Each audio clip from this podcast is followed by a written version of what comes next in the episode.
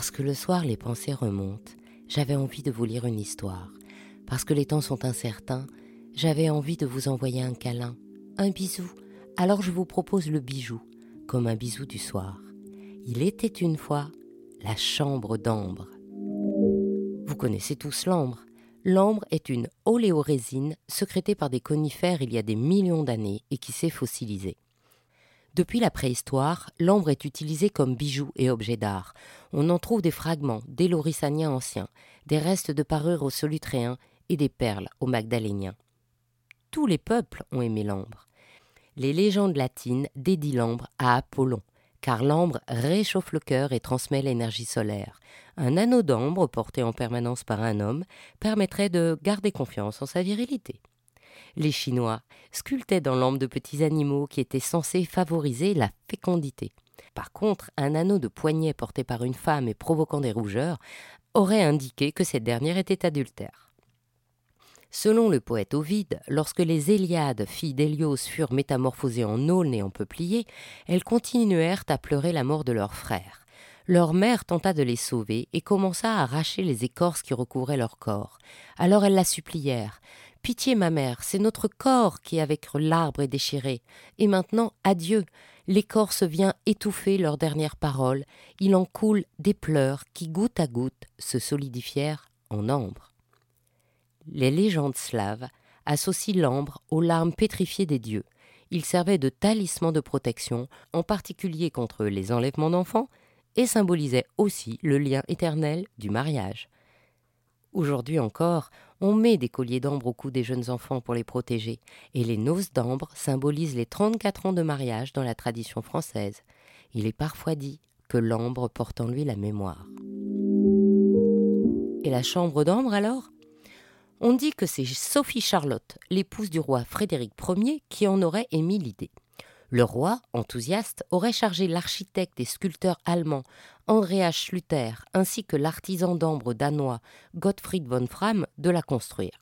Puis, en 1907, le projet aurait été confié à Gottfried Thurow et Ernst Schatz, des artisans d'ambre. La construction de la chambre d'ambre demandera plus de dix ans de travail pour s'achever en 1713, à ce moment, Frédéric Ier est mort et c'est son fils Frédéric Guillaume Ier de Prusse qui le termine. Cette chambre est alors considérée comme la huitième merveille du monde. En 1716, à l'occasion d'une visite officielle en Prusse, le tsar est fasciné par la chambre d'ambre. Il la veut et se la fait offrir comme un cadeau d'alliance politique entre la Prusse et la Russie contre la Suède. En échange, il aurait offert cinq douzaines de soldats russes de deux mètres de haut, car Frédéric Guillaume avait une armée de Langelkurl composée uniquement de très grands soldats.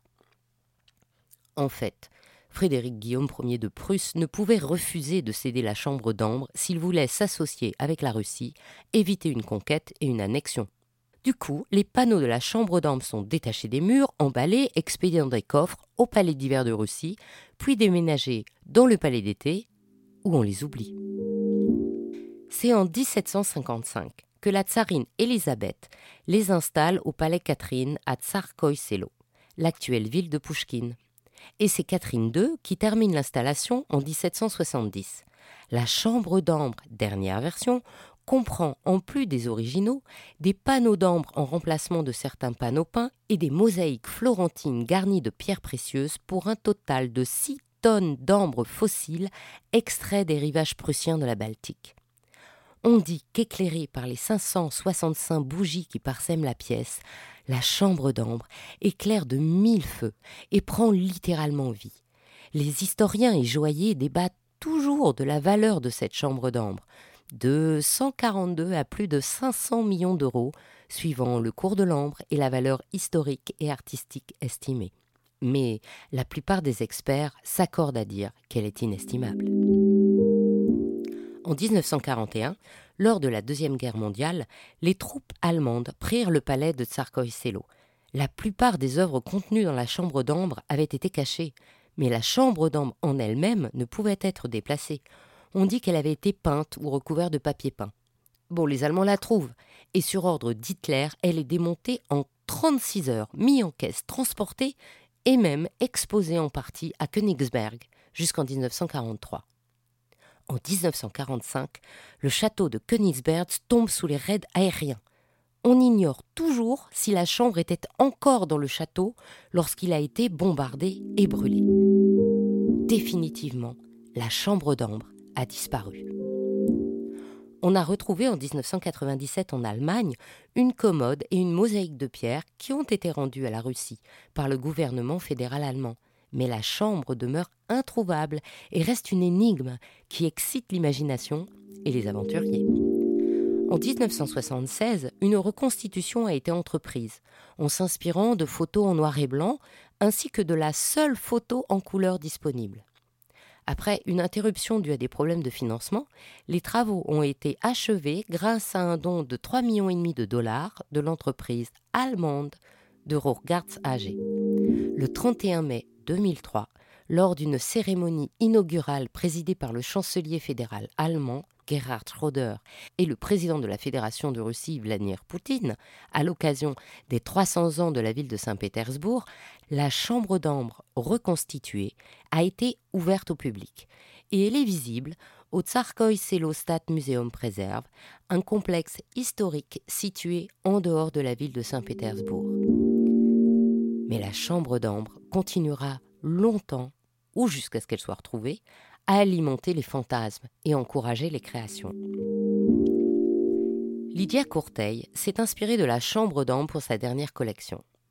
Gémologue, antiquaire, spécialiste du bijou ancien, Lydia Courteil est aussi une créatrice dont les bijoux sont immédiatement reconnaissables.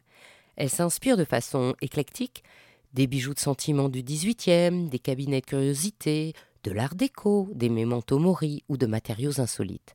Chacune de ces créations unique et très souvent imposante, relève d'une extravagance affirmée qui s'allie à une générosité des formes de la pièce comme des gemmes et d'une maîtrise absolue du sens de la provocation. Inspirée par l'éclat chaleureux des murs du salon d'ambre, elle a choisi comme gemmes des citrines, des saphirs jaunes, des grenailles sonites, des calcédoines et aussi des opales qu'elle adore et utilise souvent dans ses créations. Sa collection se compose d'une bague ange, d'un collier micro-mosaïque et de girandoles. Pour vous donner une idée de l'opulence de ses créations, le collier comprend 618 saphirs, 46 citrines, 18 grenats, 10 calcédoines, 2 opales et un jaspe rouge. Ainsi se termine cette histoire d'Il était une fois le bijou. Si cette histoire vous a plu, partagez-la autour de vous.